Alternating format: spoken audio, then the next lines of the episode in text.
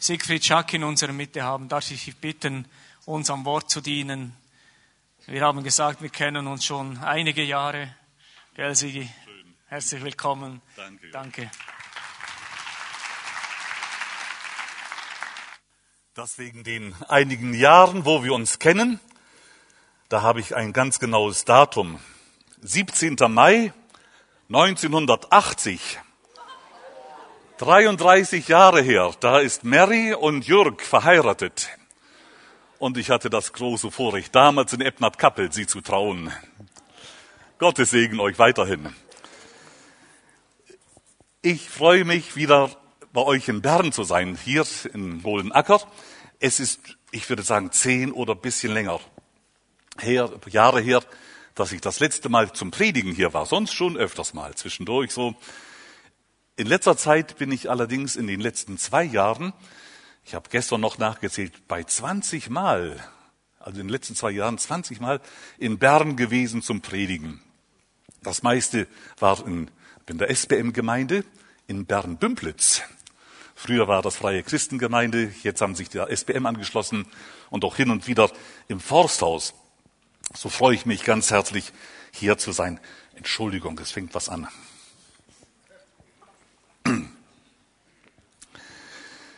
Ja, seliges Wissen. Jesus ist mein.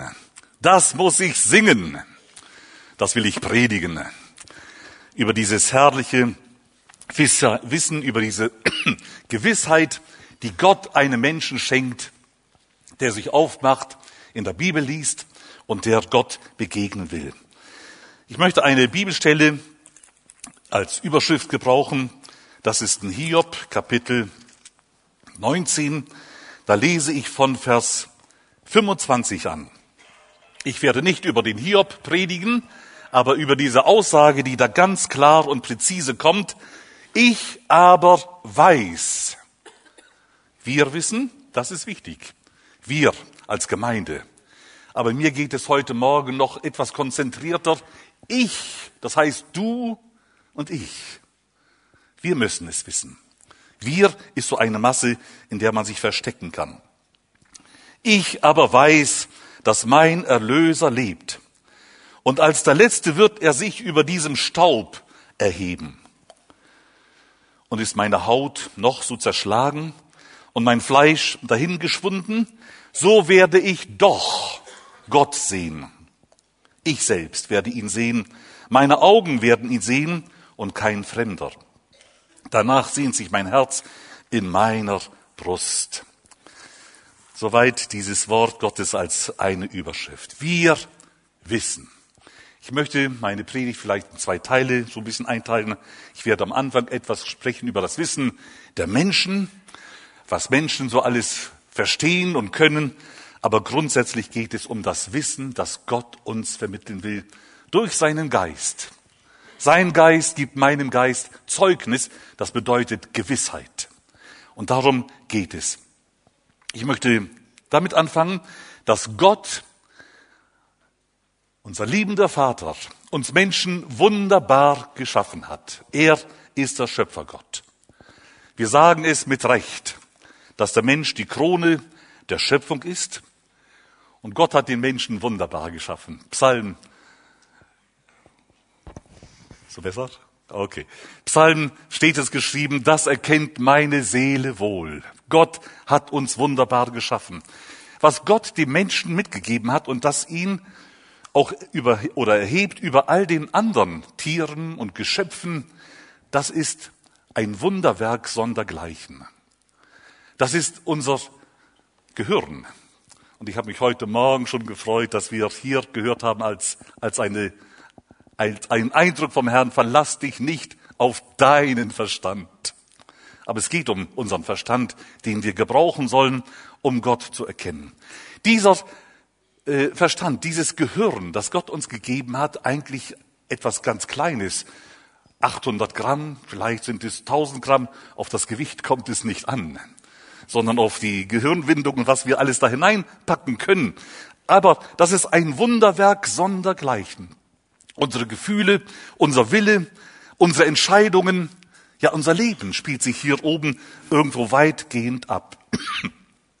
Wir wissen. Wir leben in einer Zeit, die von der Wissenschaft geprägt ist. Der Mensch ist auf einem Stand von einem Wissen angelangt, das hat es noch nie gegeben. Und der Mensch dringt je länger, desto mehr in, in Unbekanntes hinein. Er möchte, er möchte immer, immer mehr wissen. Ich habe vor wenigen Tagen in der Vorbereitung noch nachgeschaut und war erstaunt, diese Tatsache zu entdecken, dass vor 550 Jahren, das ist gemessen an der Zeitspanne der Weltgeschichte eine ganz geringe Zeit, 550 Jahre, da war das Wissen der Menschen, die Erkenntnis der Menschen war so, dass die Erde eine Scheibe ist. Eine recht große Scheibe, da war der Mensch. In der Mitte dieser Scheibe war auch noch ein Meer, das wurde das Mittelmeer genannt und darum gab es noch Länder und außen herum war alles Wasser. Das war das Wissen vor 550 Jahren. Und man hatte den Beweis, wenn Schiffe zu weit hinausgefahren sind auf dem Wasser, dann kamen sie an die Kante, wo sie über diese Kante abstürzten und nicht wiederkamen.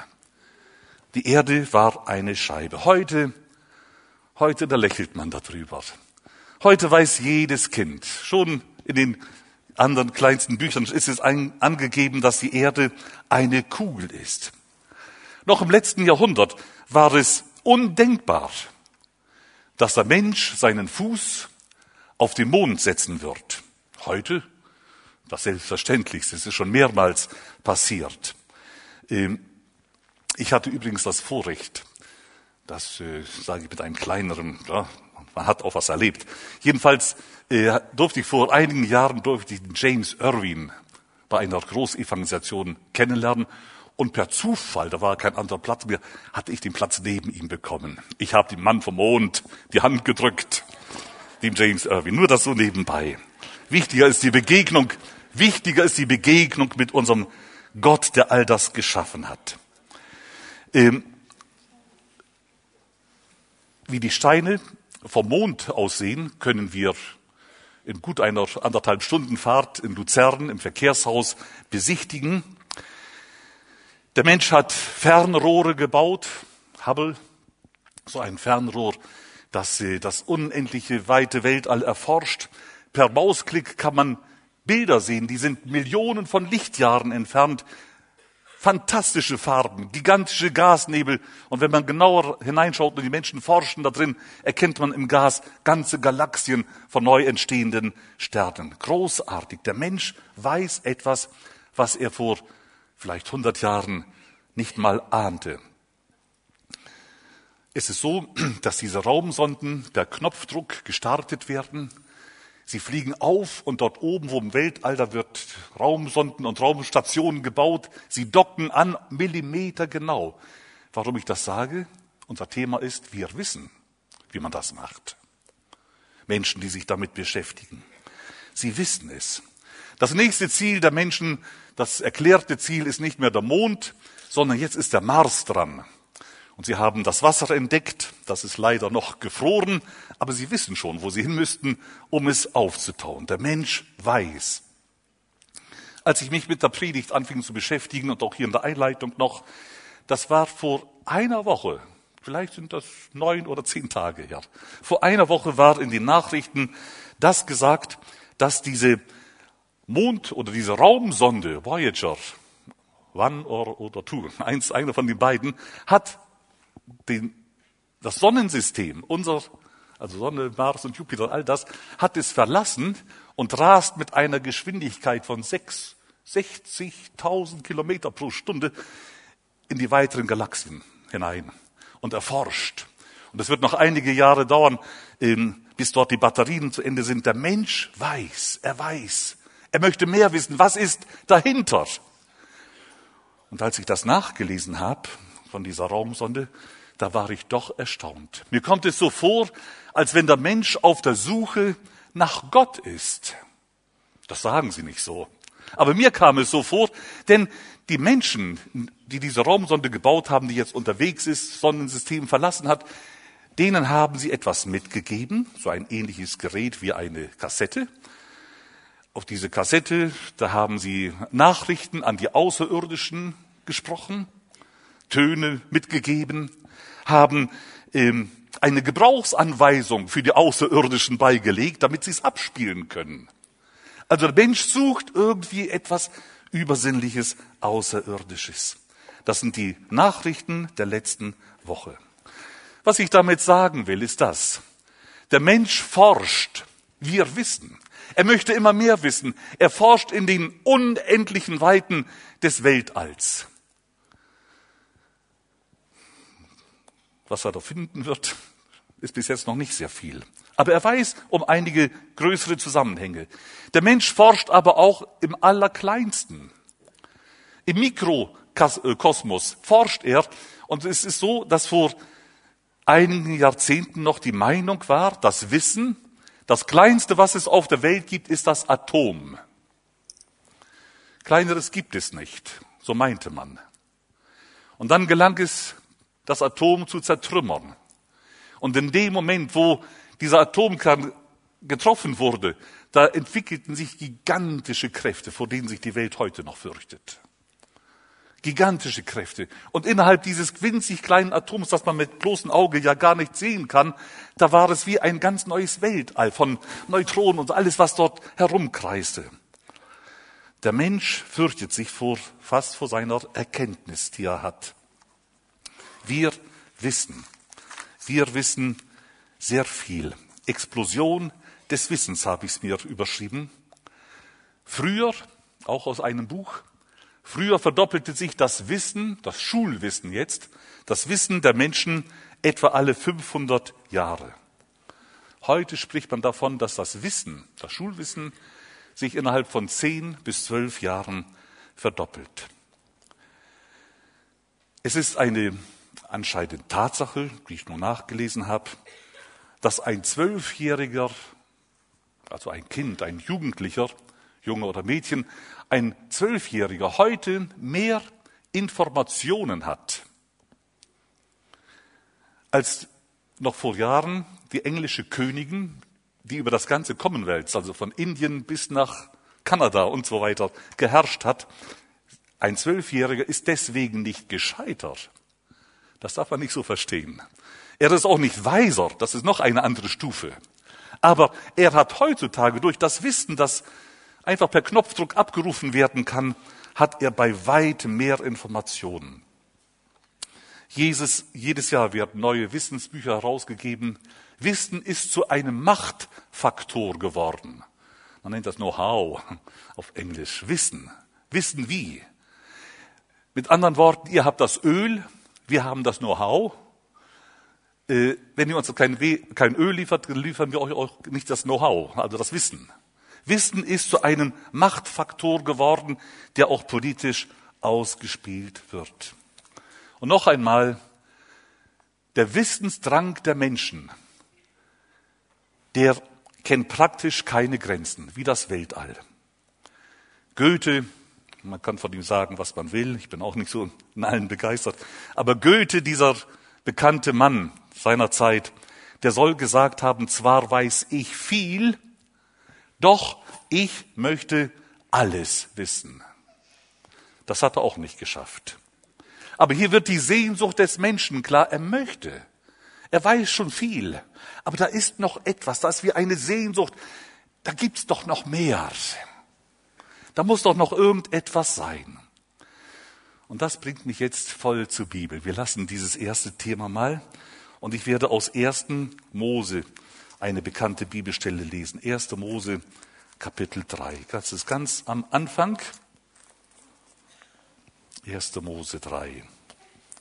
Da sprach die Schlange zur Frau, ihr werdet keineswegs des Todes sterben, sondern Gott weiß, also Gott weiß, an dem Tage, da ihr davon essen werdet, werden eure Augen aufgetan und ihr werdet sein wie Gott und ihr werdet wissen, was gut und böse ist. Und die Frau sah an, dass von diesem Baum gut zu essen sei und dass er ein, eine Lust auch für die Augen ist und sehr verlockend ist, weil er klug macht. Und die Folge kennen wir. Der Mensch nahm die Frau, der Mann, und es ist eigentlich so, dass seit jener Zeit das Wissen der Menschen immer weiter fortschreitet. Es ist fast kein Ende, nein, nicht nur fast, es ist kein Ende von der Wissenszunahme zu erkennen. Und hier komme ich an einen Punkt, den müssen wir heute in der Predigt richtig gut verstehen. Das ist ganz wichtig. Von welchem Wissen ich predige. Es gibt ein Wissen, das uns zu Gott führt. Und es gibt ein Wissen, das uns von Gott wegführt. Ich möchte es so deutlich machen, wenn ein Mensch weiß, ich bin oder erkannt hat, ich bin ein sündiger Mensch, ich brauche Vergebung. Ich brauche die Gnade Gottes. Wenn er das erkannt hat, dieses Wissen hat, dann wird er sich doch aufmachen, um zu Gott zu kommen. Das ist ein Wissen, das zu Gott führt. Ich brauche ihn. Es gibt aber auch ein anderes Wissen, dass der Mensch sich durch das Schulwissen, und übrigens Schulwissen ist was Gutes, ich predige nicht dagegen, dass wir uns gut verstehen. Aber wenn ein Mensch viel weiß und viel studiert hat und jetzt ist, hat er ein Wissen, so, dass er so viel weiß, dass er sagt, es gibt keinen Gott. Ich weiß, wie das entstanden ist, per Zufall und so. Wenn ein Mensch in solch eine Situation kommt, wo er Gott mit seinem Wissen ablehnt, das ist ein Wissen, das ist so verwerflich von der Bibel her wie nur irgendetwas. Es gibt ein Wissen, das von Gott wegführt. Die Sehnsucht, immer mehr zu wissen, die bleibt. Ja? Die Bibel sagt in Sprüche 1, Vers 7, das war einer der weisesten Männer, den die Bibel erwähnt, Salomo. Es gab keinen weiseren. Salomo sagt, die Furcht des Herrn ist der Weisheit Anfang. Heute in unserer Zeit, Gott sei es geklagt, da wird die Bibel als das Buch Gottes belächelt. Die Autorität der Bibel wird angezweifelt. Gott wird beiseite geschoben und der Mensch rückt mit seinen Theorien in den Mittelpunkt. Sein Wissen ist anscheinend Maßstab und er weiß so viel. Er weiß so viel, dass alles durch einen Knall entstanden ist. Das ist die Lehre der Evolution. Wird heute in den Schulen meistens gelehrt. Auch darüber will ich mich nicht aufhalten, aber das ist das Wissen dieser Mensch. Da hat es geknallt, explodiert und dann ist im Laufe von Jahrmillionen etwas entstanden. Jemand hat gesagt, das ist so, als wenn in einer Druckerei eine Explosion stattfindet alles fliegt durcheinander, alle Buchstaben und alles, was es so früher war bei der Schriftsetzern, äh, fliegt durcheinander. Und dann in Jahrmillionen rücken wunderbarerweise diese Buchstaben zusammen. Und die Seiten, die falten sich so schön zusammen, wunderbarerweise, aber in Jahrmillionen durchaus möglich.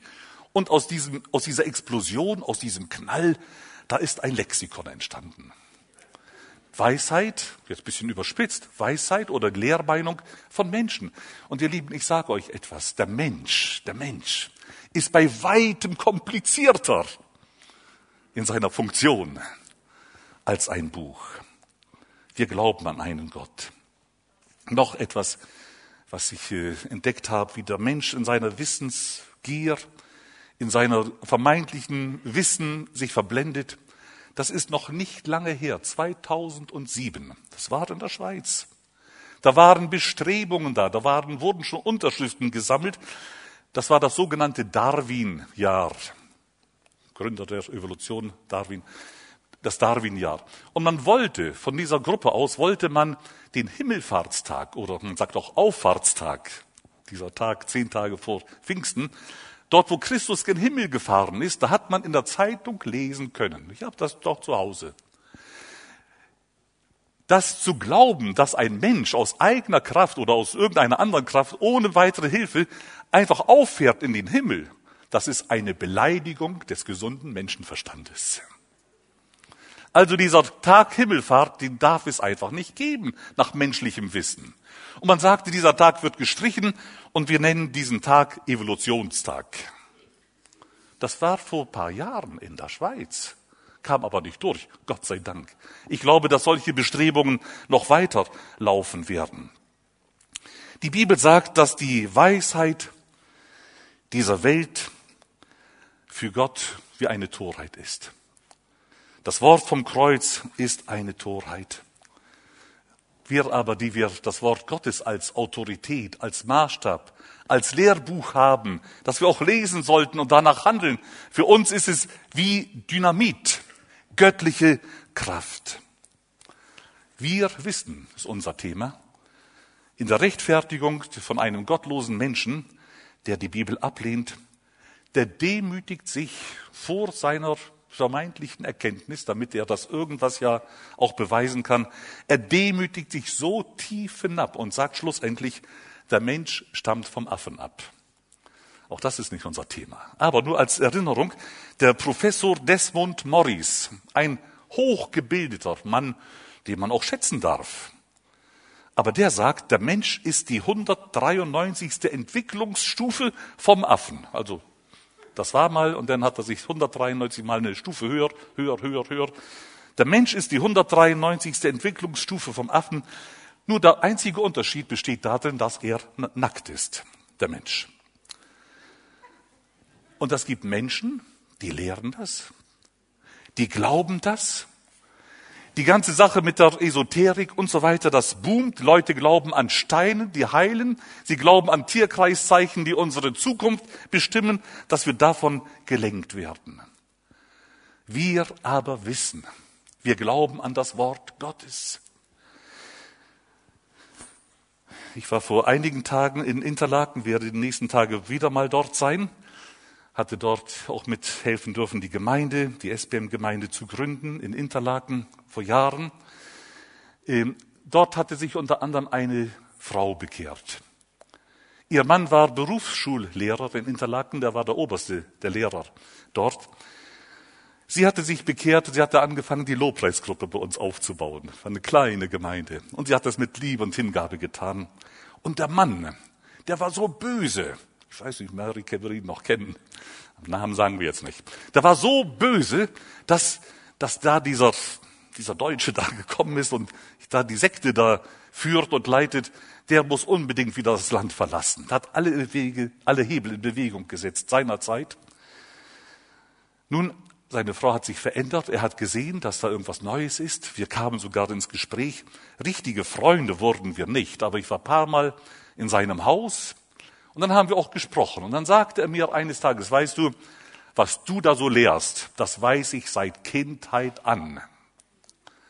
Mein Vater war Evangelist vom Brüderverein.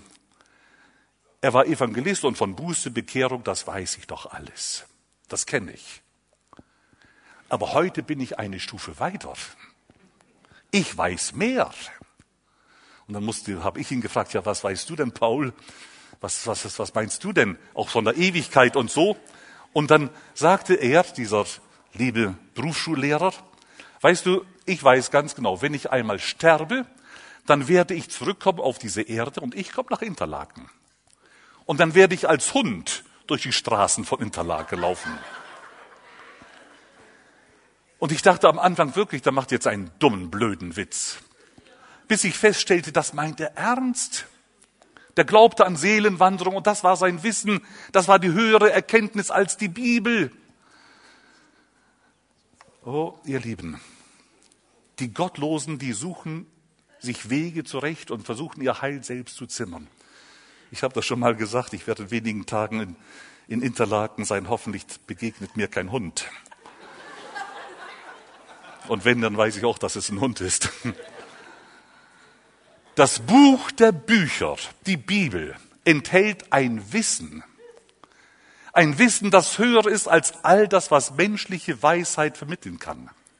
Ein Wissen von der Vergangenheit, ein Wissen von der Gegenwart, ein Wissen bis hin in die Zukunft. Und schlussendlich ein Wissen, das wir uns persönlich aneignen dürfen. Die Bibel nennt das Heilsgewissheit. Dass Gott uns durch seinen Geist eine Gewissheit, ein Wissen gibt wenn wir zu ihm gekommen sind, ihn gebeten haben, dass er in unser Leben kommt, dass wir sein Eigentum sein dürfen.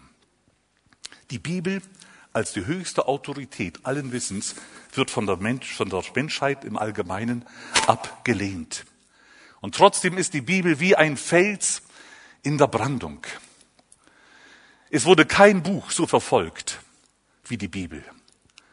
Kein Buch in der Welt wird eigentlich so verspottet wie die Bibel. Ja? Die Bibel ist das Buch, das uns den Weg in die Ewigkeit weist. Nicht irgendwie ein, ein Kochbuch oder ein, ein Roman oder irgendetwas. Es ist einzig und allein die Bibel. Der große Wissenschaftler Voltaire, sein Wissen hat ihn gottlos gemacht. Ein Franzose, der schon lange gestorben ist. Voltaire hat gesagt, die Menschen werden durch das Wissen, durch das Schulwissen, werden sie in 100 Jahren so weit sein, dass die Bibel sich selbst überholt, dass die Bibel ausgerottet wird. Die Menschen werden die Bibel ablehnen. Sie werden erkennen, die Bibel ist ein Buch nur für Dumme. Soweit Voltaire. Wenn ihr mal nach Paris kommt, ich war noch nicht dort, ich habe nur das äh, gehört, dass es dort sein soll, aber dort ist eine Villa, in dem der Voltaire gelebt hat. Wisst ihr, was heute in dieser Villa ist? Ein Bibellager. Die Bibelgesellschaft hat das Haus aufgekauft und hat dort ein Bibellager, wenn das der Voltaire wüsste. Gott, der im Himmel ist, der lässt sich nicht spotten, das sagt schon Psalm 2. Ein treuer Gott, der größer ist als all das, was Menschen meinen. Was nützt, und das ist auch für mich eine ganz wichtige zentrale Aussage jetzt, was nützt unser menschliches Wissen, nachdem wir jahrelang auch streben, und das sollte auch nie aufhören, auch wenn man älter wird. Das ist alles hat seinen Platz. Aber was nützt das menschliche Wissen in der Todesstunde? Wenn ein Mensch in der Todesstunde so gescheit wäre, dass er sagen könnte, ich kann die Formel der Atombombe auswendig aufsagen. Könnte ja sein, dass es sowas gibt. Was für einen Trost hätte er dabei in der Todesstunde. Der Mensch, der in seiner Todesstunde sagen kann, wie Hiob, ich aber, ich weiß, dass mein Erlöser lebt. Ich werde ihn sehen. Danach sehnt sich alles in mir, auch in dieser Stunde.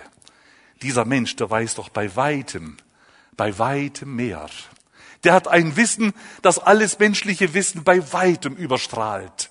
Wir wissen und wir halten fest an dem Wissen. In Matthäus 11, Vers 25, da frohlockt Jesus im Geist und sagt, Vater, ich danke dir, dass dieses Wissen, auch dieses Heilswissen, diese Heilsgewissheit, dass du das den Klugen, die dich eigentlich ablehnen wollen, mit ihrer Weisheit, denen ist es verborgen. Aber den Unmündigen, das heißt sogar Kinder, die können das im Glauben erfassen. Und Jesus freut sich über diesen Weg, dass einer, der hier als unmündig genannt wird, ein Wissen haben darf, das für die Ewigkeit entscheidend ist. Oder das heißt dort, wo sind die Klugen, in 1. Korinther, wo sind die Klugen, wo sind die Weltweisen? Hat nicht Gott die Weisheit dieser Welt zur Torheit gemacht? 1. Korinther 1, 18. Das Wort vom Kreuz ist eine Torheit denen, die verloren gehen. Uns aber ist es was? Eine Gotteskraft. Etwas, was für unser Leben Gültigkeit hat und was unser Leben reich macht. Und ich möchte jetzt diese Gedanken so ein bisschen wie abschließen. Ich möchte jetzt mich voll auf die Bibel konzentrieren. Und ich habe im ersten Johannesbrief, den der Apostel Johannes geschrieben hat, im ersten Johannesbrief eine Fülle von Bibelstellen gefunden, wo es wörtlich heißt, wir aber wissen. Ich habe noch nicht alles erforscht, aber ich habe erst mal zwölf. Aber müsst keine Angst haben, über die predige ich jetzt nicht alle. Sonst ging es zu lange. Ein andermal vielleicht. Wir wissen. Wir wissen. Nur eine kleine Auswahl. 1. Johannes 5, Vers 20. Da heißt es, wir wissen aber, dass der Sohn Gottes gekommen ist. Vielleicht nur diese Stelle. Wir wissen, dass der Sohn Gottes gekommen ist. Das hört sich für uns, die wir heute Morgen hier sind, vermutlich selbstverständlich an. Der Sohn Gottes ist gekommen. Unsere ganze Zeitrechnung ja, die ganze Welt richtet sich eigentlich nach dieser Aussage, der Sohn Gottes ist gekommen und jeder vernünftig denkende Mensch weiß, dass heute der 6. Oktober ist 2013. Also dieses Datum ist ein Beweis, er war da, oder? Ich sage euch etwas, jeder Einkaufszettel, der ein Datum hat. Jeder Bußenzettel, den du bekommen hast, oder was auch immer, jede Briefmarke, die abgestempelt wird, ist ein Beweis, er war da. Amtlich. Da kannst du nichts gegen machen, das Datum steht. Er war da. Das bringt mich auf einen anderen Gedanken, den ich auch nicht behandeln werde. Es ist ähm, in der Bibel geschrieben, dass einer mal kommen wird, ein Antichrist, ein Widersacher, wer auch immer, der wird sich über dieses Datum so ärgern, dass er Zeit und Stunde ändern wird. Weil das jedes Datum, jeder Stempel daran erinnert, er war da, er war da. Darf ich das heute so sagen? Die PTT, die Post, ist so gesehen für mich eine der größten Missionswerke. Er war da, er war da, er war da. Jede Briefmarke, die gestempelt ist, bezeugt, er war da. Das ist logisch, das glauben viele. Wer das anzweifelt, der macht sich ein bisschen fragwürdig. Aber die Aussage der Bibel ist ja die, wir wissen, dass der Sohn Gottes gekommen ist. Und die Betonung lege ich jetzt auf den Sohn Gottes. Wenn er der Sohn Gottes ist, dann ist er der Herr. Dann hat er das Sagen. Und das glauben die allermeisten Menschen nicht. Das wollen sie nicht wissen. Dass Jesus gekommen ist, okay, Weihnachten, wie süß.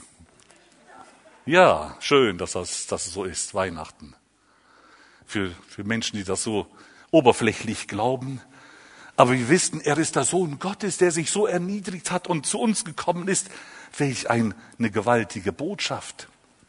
Die meisten Menschen lehnen das ab, dass er gekommen ist, weil er, die, weil er auch Gottes Sohn ist. Für die Juden, übrigens, wenn ich das so sage, ist das keine ich, ich war mehrmals in Israel, ich liebe das Volk der Juden und so weiter. Das ist keine Herablassung jetzt, was, was, wenn ich das so sage.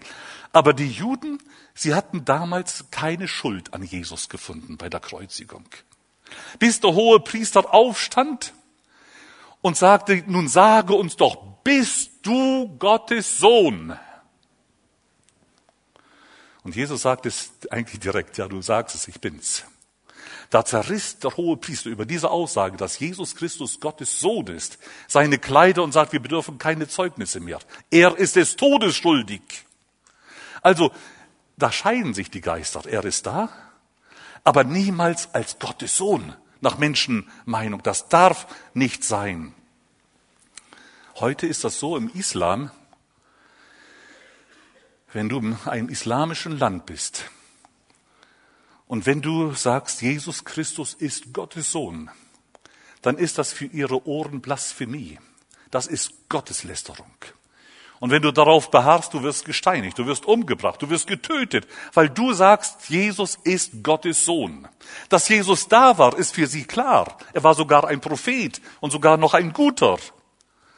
Aber Gottes Sohn, das ist, das ist Lästerung. in unserer geliebten Schweiz, ich sage das mal hier auch, ich bin auch Schweizer übrigens, schon seit vielen Jahren. Nur, dass wir uns gut verstehen. Wenn ich das mit negativ sage, dann stelle ich mich da voll darunter. In der Schweiz ist es so, wir nennen uns christliches Abendland. Aber es ist so, dass in der Schweiz hochgerechnet, wenn man schon hoch auf die obere Grenze geht, nur etwa fünf bis sechs Prozent der Schweizer Bevölkerung wirklich sagen, Jesus ist Gottes Sohn. Jesus ist mein Herr. Manche sagen, das sind nur zwei Prozent, manche nur drei Prozent. Also ich gehe schon noch, ich, ich, will, ich will, will mich ein bisschen besser darstellen. Fünf bis sechs Prozent. Der Großteil glaubt das nicht. Dass er da war, ja, aber niemals Gottes Sohn. In der Welt ist es noch schlimmer. Die Milliarden Menschen, auch in anderen Religionen, lehnen das komplett ab. Ich komme zu einem zweiten Punkt. Wir wissen, das ist 1. Johannes 3, Vers 5, wir wissen, dass er erschienen ist, um die Sünden wegzunehmen. Das ist jetzt eine Folge davon. Er ist gekommen, er ist Gottes Sohn, er hat die Autorität, Sünden zu vergeben. Das hat auf dieser Welt kein einziger. Kein einziger. Gott will uns auch gebrauchen, dass wir mit, mit Leuten beten und so weiter, vielleicht ihnen die Segensworte zusprechen, aber wirklich das Opfer, das hat Jesus Christus vollbracht.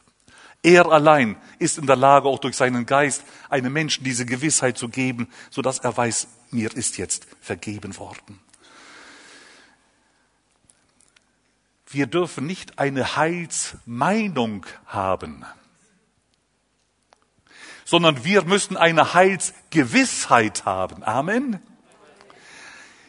In der Bergpredigt, ganz am Anfang von Jesu Lehre sagte, meinet nicht, sagt Jesus, meinet nicht, ich bin gekommen, das Gesetz aufzulösen. Das ist nur seine Formulierung. Meinet nicht. Und ich möchte sagen, heute Morgen, meinet ja nicht. Ist es alles in Ordnung? Meinet das ja nicht. Ihr müsst es wissen. Meinet ja nicht, ich hoffe, mir sind die Sünden vergeben. Das ist zu wenig. Du musst es wissen. Keine Heilsmeinung, sondern eine Heilsgewissheit.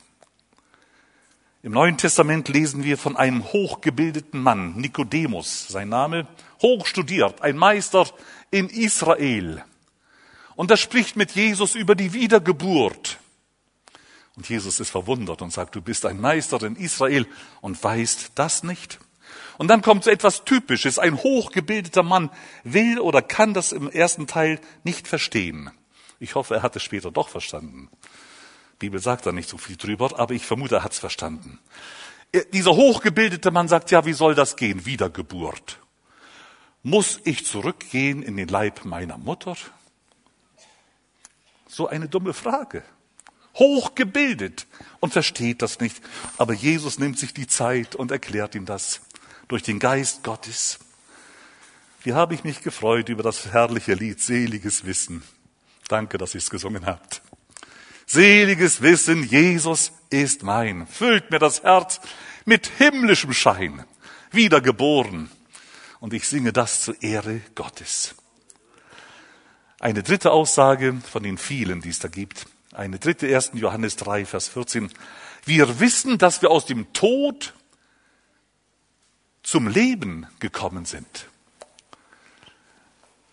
Wenn man drüber nachdenkt, stellt man fest, das hört sich paradox an. Da ist was falsch an dieser Aussage. Wir wissen, dass wir aus dem Tod zum Leben gekommen sind. Einer, der die biblische Sprache nicht versteht, sagt, was soll das? Ich lebe doch. Man müsste doch eigentlich sagen, ich lebe und ich gehe auf den Tod zu. Das wäre logisch.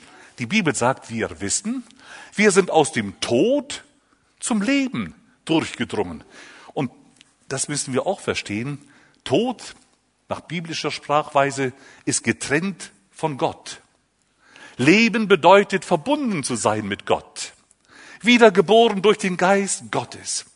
Und so müsste man diese Stelle auch vielleicht verständlicherweise so lesen, wir wissen, dass wir aus der Gottesferne, das ist der Tod, nun in die Gegenwart Gottes, in das göttliche Leben gekommen sind. Frage, das ist fast eine kleine Evangelisation, aber die Frage musst du deinem Herzen deutlich beantworten können. Weißt du das? Dass du aus der Gottesferne in Gottes Gegenwart bist? Halleluja, einer weiß es, super. Halleluja. Das ist doch was Fantastisches, wenn ein Mensch das ergreifen kann. Ich weiß, meine Sünden sind vergeben. So wie es auch in einem Pfingstjubellied heißt, meine Sünden sind vergeben. Halleluja, preis den Herrn. Die Bibel sagt es klar, wir waren einst tot in Sünden und Übertretung, das ist Epheser-Text. Wir waren fern von Gott und seinen Verheißungen. Wir waren getrennt von Gott, aber durch die Gnade Gottes, die uns widerfahren ist und auch durch unsere persönliche Hinwendung sind wir aus dem Tod, dem geistlichen Tod, zum geistlichen Leben durchgedrungen. Und Jesus sagt, ich bin der Weg, Wahrheit, ich bin Leben, ich bin gekommen, dass sie nicht den Tod bekommen, sondern dass sie das Leben haben, und zwar das Leben im Vollmaß, überfließend. Jesus stellt sich vor als der Lebensfürst. Und wir wissen das. Wir wollen, ja, Halleluja, wir wissen das und wir halten fest. Römer 8, Vers 38 passt da hinein. Denn ich bin gewiss, ich weiß, dass weder Tod noch Leben, weder Engel noch Mächte, noch Gewalten, weder Gegenwärtiges noch Zukünftiges, weder Hohes noch Tiefes, noch keine andere Kreatur uns scheiden kann von der Liebe Gottes, die in Christus Jesus ist, unserem Herrn. Halleluja. Das wissen wir. Ich komme zum vierten Punkt hier vom Wissen. Das ist auch aus dem ersten Johannesbrief, Kapitel 5. Wir wissen, heißt es dort, dass wir von Gott sind. Und an diesem Punkt, da wird es für mich manchmal ein bisschen schwierig, das so weiterzugeben, um nicht irgendwie hochmütig zu erscheinen. Vielleicht noch das vorweg. Die Menschen wissen, von wem sie abstammen, nämlich vom Affen.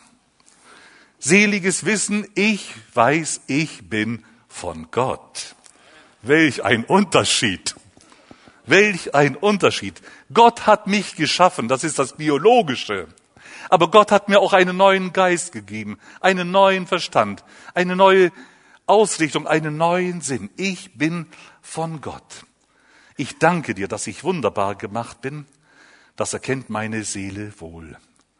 Und jetzt kommt das, was ich sagte, das ist so ein bisschen, manchmal hört sich das komisch an, für fremde Leute, die die Bibel nicht kennen, ganz besonders. Wenn ich heute Morgen hier vor euch stehe und sage, ich bin von Gott, würde er sagen, ja, du bist von Tun.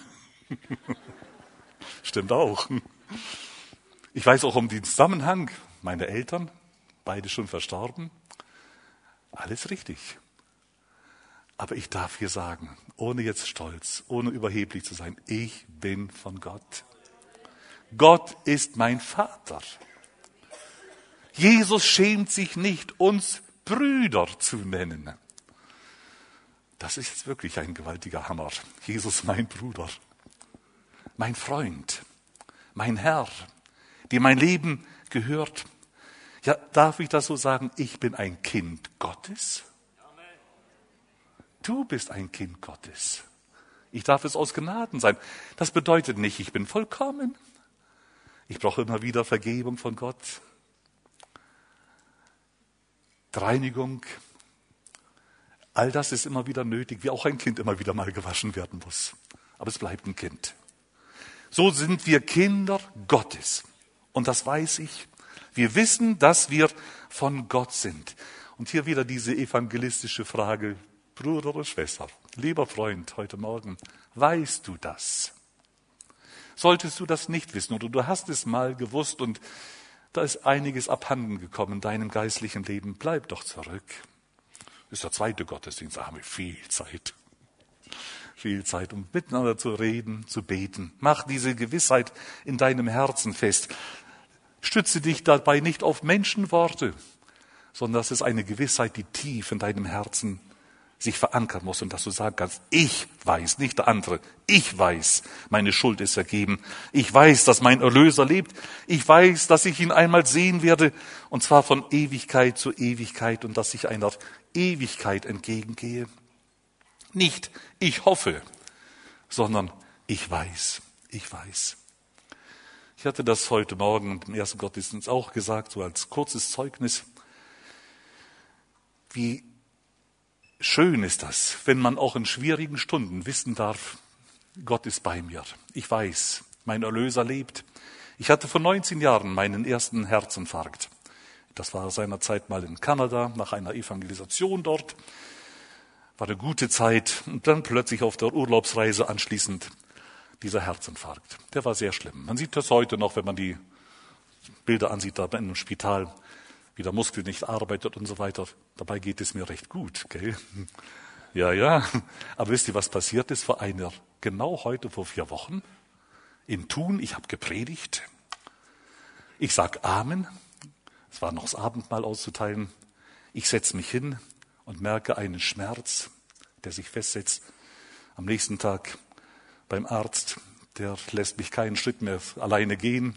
Der Rollstuhl kommt, die Ambulanz kommt mit Blaulicht hatte ich einige Tage Ferien gemacht in der Insel in Bern. Wir haben das Herz untersucht und es ist gnädiger ausgegangen, als es am Anfang die Ärztinnen tun meinten. Aber was ich damit sagen will, es kann so schnell so schnell kann sich das ändern. Sogar in einer Predigt wünsche ich ja keinem, aber ich habe es erlebt. Gepredigt. Ja, hat der, hat der Prediger das jetzt verdient, würde man sagen. Vielleicht hat das. Aber, äh, äh, aber ich habe es nicht, ich, ich hab's nicht so empfunden. Jedenfalls, du kannst predigen, du hast keine Garantie, dass alles reibungslos weitergeht. Wie gut ist das Wissen? Und das ist ja mein Thema heute. Übrigens ist das die erste Predigt nach dem zweiten Herzinfarkt. Nein, schon die zweite. Heute Morgen war schon eine.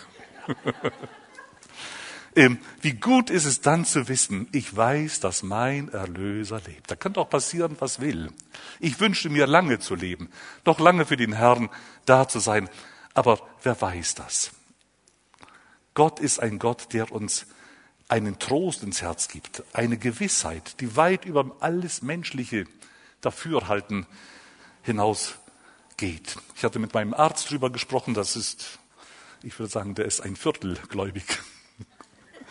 Der ist etwas, ja, ja, hat, hat gläubige Eltern wohl gehabt.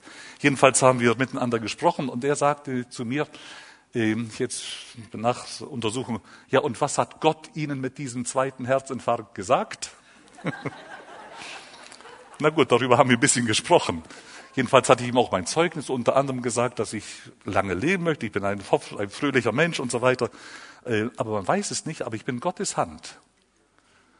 Und dann hat er mich doch recht angeschaut und recht lange sagt, ja, sagte, er geht ja auch in die Kirche.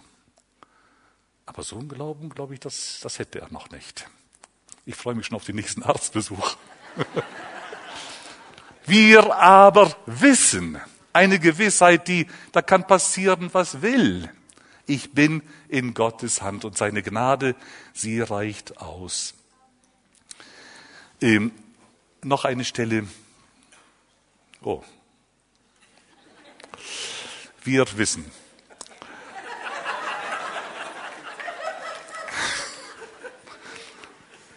Wir wissen, dass wir ewiges Leben haben. Ewig, da mache ich, versuche ich kurz zu werden. Ewig ist nicht ein Zeitmaß in Jahren gerechnet, sondern ewig ist ein Zustand, immer bei Gott. Wenn einer diese Gewissheit hat, ich habe ewiges Leben, dann verliert der Tod sein Grauen sein Schrecken. Das ist für mich so wie ein Bild. Der Tod ist äh, etwas Unnatürliches, ist Folge der Sünde. Wer sich auf den Tod freut, mit dem müsste man sprechen. Da stimmt was nicht. Der Tod ist was wieder Natürliches. Aber ein Mensch, der gläubig ist, der freut sich auch nicht in dem Sinn, dass er endlich sterben kann. Der weiß aber, wenn er auf diese Türe zugeht, dieser, die Türe heißt Tod, hat was Unheimliches an sich, denn ich weiß nicht ganz exakt, was alles wie das sein wird. Aber ich weiß als gläubiger Christ, ich gehe mit Christus jetzt, der in mir wohnt, auf diese Türe zu. Ich hoffe noch viele Jahre. Aber ich gehe auf die Türe zu, du auch. Und dann kommt der Zeitpunkt, wo wir durch diese Türe hindurch müssen. Wenn wir wissen, du bist bei mir, ich fürchte kein Unglück, dann sind wir, dann sind wir die Menschen, die was wissen. Und auf der anderen Seite da werden wir einmal sehen, wie er ist. Dann werden wir in Wahrheit erkennen. Also Jesus Christus derselbe, gestern, heute und in alle Ewigkeit. Wichtig ist, dass wir vorbereitet sind. Noch einmal, es kommt, das wünsche ich keinem heute, aber es kann nach einem Gottesdienst passieren. Wer hat die Garantie? Wir wissen so viel, aber was in der nächsten Stunde alles passieren kann, wissen wir nicht. Wenn wir Jesus haben, dann wissen wir, dass wir bei ihm sein werden. Noch eine Stelle, Johannes, 1. Johannes 5, 15. Wir wissen, dass Gott Gebet erhört. Gebet erhört. Auch hier so ein Wortspiel könnte man daraus machen. Er hört, das müsste man das ER groß schreiben. Er hört. Gott hört. Gott erhört Gebet. Ähm, wir meinen manches Mal, wenn wir beten und Gott Gebet erhört, müsste das alles so gehen, wie wir es meinen. Und das ist nicht wahr. Wir dürfen in einem absolut kindlichen Vertrauen Gott nachfolgen, auch wenn wir nicht all das bekommen, was wir haben möchten. Er erhört trotzdem Gebet. Das ist ein einfaches, simples Beispiel, wenn, wenn Kinder, kleine Kinder, wir haben neun Enkel, Wenn, wenn, ein, wenn, wenn ein kleines Kind vielleicht auf dem Teppich eine Rasierklinge, das ist etwas konstruiert, eine Rasierklinge sieht und sich an dieser hellblauen Farbe freut und darauf zukrabbelt. Und die Mutti erkennt das oder der Papa und noch schnell die Rasierklinge wegnimmt, damit es sich ja nicht verletzt. Dann ist es meistens so, dass das Kind damit nicht einverstanden ist. Es fängt an zu schreien. Es versteht den bösen Papa nicht. Dann nimmt mir dieses schöne blaue Ding da weg. Dabei ist das Liebe. Und ich möchte damit sagen, Gott erhört Gebet.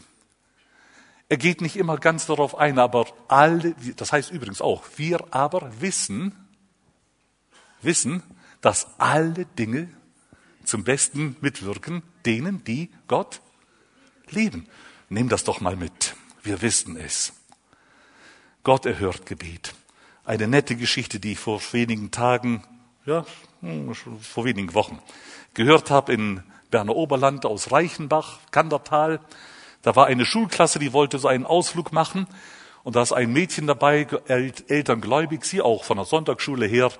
Und sie sagt irgendwie denn so, nicht öffentlich, aber unter anderem bei, bei den Leuten dort, bei den Kindern gesagt, ich werde dafür beten, dass schönes Wetter sein wird zum Ausflug. Das hat die Lehrerin auch mitbekommen. Aber dann kam der Tag und es hat geregnet. Und geregnet. Und geregnet. Die Lehrerin sehr freundlich, aber sie hatte sich doch nicht verkneifen können, dann zu sagen, sie, Gott hat dein Gebet wohl doch nicht gehört. Und dann soll dieses Mädchen aufgestanden sein und hat gesagt, doch, Gott hat mein Gebet gehört. Aber er hat Nein gesagt. Was für eine herrliche Logik. Wenn er der Herr ist, der Meister, Abba, lieber Vater, wenn er der Vater ist, dann hat er doch das Recht, auch wenn ich es nicht verstehe, Nein zu sagen. Werdet wie die Kinder auch in all eurem Wissen. Ja, ich mache hier doch Schluss. Ich habe noch eine ganze Anzahl, wir wissen, und ich würde sagen, nur als Tipp, wenn ihr wollt, nehmt doch so einen Zettel zur Hand, nehmt eine Handkonkordanz oder die ihr einen Computer habt und gebt doch mal ein Wissen oder Gewissheit und macht euch doch selber die, die Notizen. Es ist eine Fülle, eine Fülle. Ich komme zu der letzten, die, die mich beschäftigt für heute Morgen. Das ist in 1. Johannes Kapitel 3, Vers 2 und 3. 1. Johannes 3, 2 und 3. Also wie gesagt, das ist nicht die letzte Bibelstelle vom Wissen, sondern für heute Morgen soll es die letzte sein. Meine Lieben, wir sind schon Gottes Kinder. Es ist aber noch nicht offenbar geworden, was wir sein werden. Und jetzt kommt es. Wir wissen aber, wenn es offenbar wird, das ist Christus, dann werden wir ihm gleich sein, denn wir werden ihn sehen, wie er ist. Und ein jeder, und ich hoffe, dazu gehört ein jeglicher dazu heute Morgen, und ein jeder, der solche Hoffnung in sich hat oder auf ihn, auf Christus hin hat, der reinigt sich, wie auch er rein ist. Einmal so weit. Damit möchte ich abschließen. Denn diese Verheißung, das sind ja alles Verheißungen, diese Verheißung ist für mich eine der größten in der Bibel.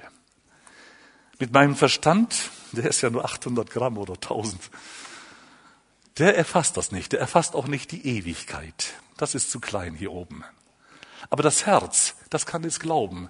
Nicht der Muskel, sondern das Inwendige. Das erfasst es und hält es fest im Glauben. Wir wissen, wenn er wiederkommen wird. Wenn wir ihm entgegengerückt werden in den Wolken, ob wir leben oder schon gestorben sind, wenn wir bei ihm sein werden, dann werden wir sein, wie er ist. Wir werden ihm gleich sein. Man liest darüber hinweg. Als ich das einmal da angestoßen bin, habe ich meine Bibelkommentare und rausgesucht. Ich habe zwei Bibelübersetzungen gefunden, die wollten mir eigentlich ein bisschen besser passen. Wir werden ihm ähnlich sein. Aber dann habe ich weiter geforscht, auch vom Grundtext her. Die Aussage ist wirklich die, wir werden ihm gleich sein. Und Achtung, das darf keine falsche aus, Sache auslösen, wir werden nicht Gott sein. Gott bleibt Gott. Und Jesus Christus ist der, dem alle Ehre gebührt. Aber wir werden in dem Wesen, werden wir ihm gleich sein. Wir werden ewig leben. Wir werden mit ihm herrschen und richten. Wer überwindet, mit dem, der wird mit mir auf meinem Stuhl, auf meinem Thron sitzen. Also wir werden mit Christus herrschen, mit ihm sein. Ich sag euch, ich muss hier aufhören. Mein Verstand kann das nicht erklären. Das Herz glaubt es. Wir werden einmal bei ihm sein für alle Zeit und alle Ewigkeit, um das deutlicher noch zu machen, was kein Auge gesehen hat, was kein Ohr gehört hat, auch heute Morgen nicht, und was in keines Menschen Sinn oder Verstand gekommen ist. Das hat Gott denen bereitet, die ihn lieben. Da solltet ihr Amen dazu sagen. Das hat Gott denen bereitet. Wir gehen einer herrlichen Zukunft entgegen. Wir wissen, und wir sollten unser Wissen immer wieder auffrischen. Wir sollten es immer wieder auffrischen, das ist eine Ermahnung. Wir sollten das Wort Gottes lieben. Es enthält ein Wissen, das weit über all das Menschliche hinausgeht. Für die Ewigkeit entscheidend dieses Wissen. Ich wünsche euch Gottes Segen euch hier in Bern. Folgt dem Herrn nach von ganzem Herzen, seid treu in der Nachfolge und haltet fest an dem Wissen, an all dem, was Gott euch geschenkt hat und forscht weiter in der Schrift. Amen.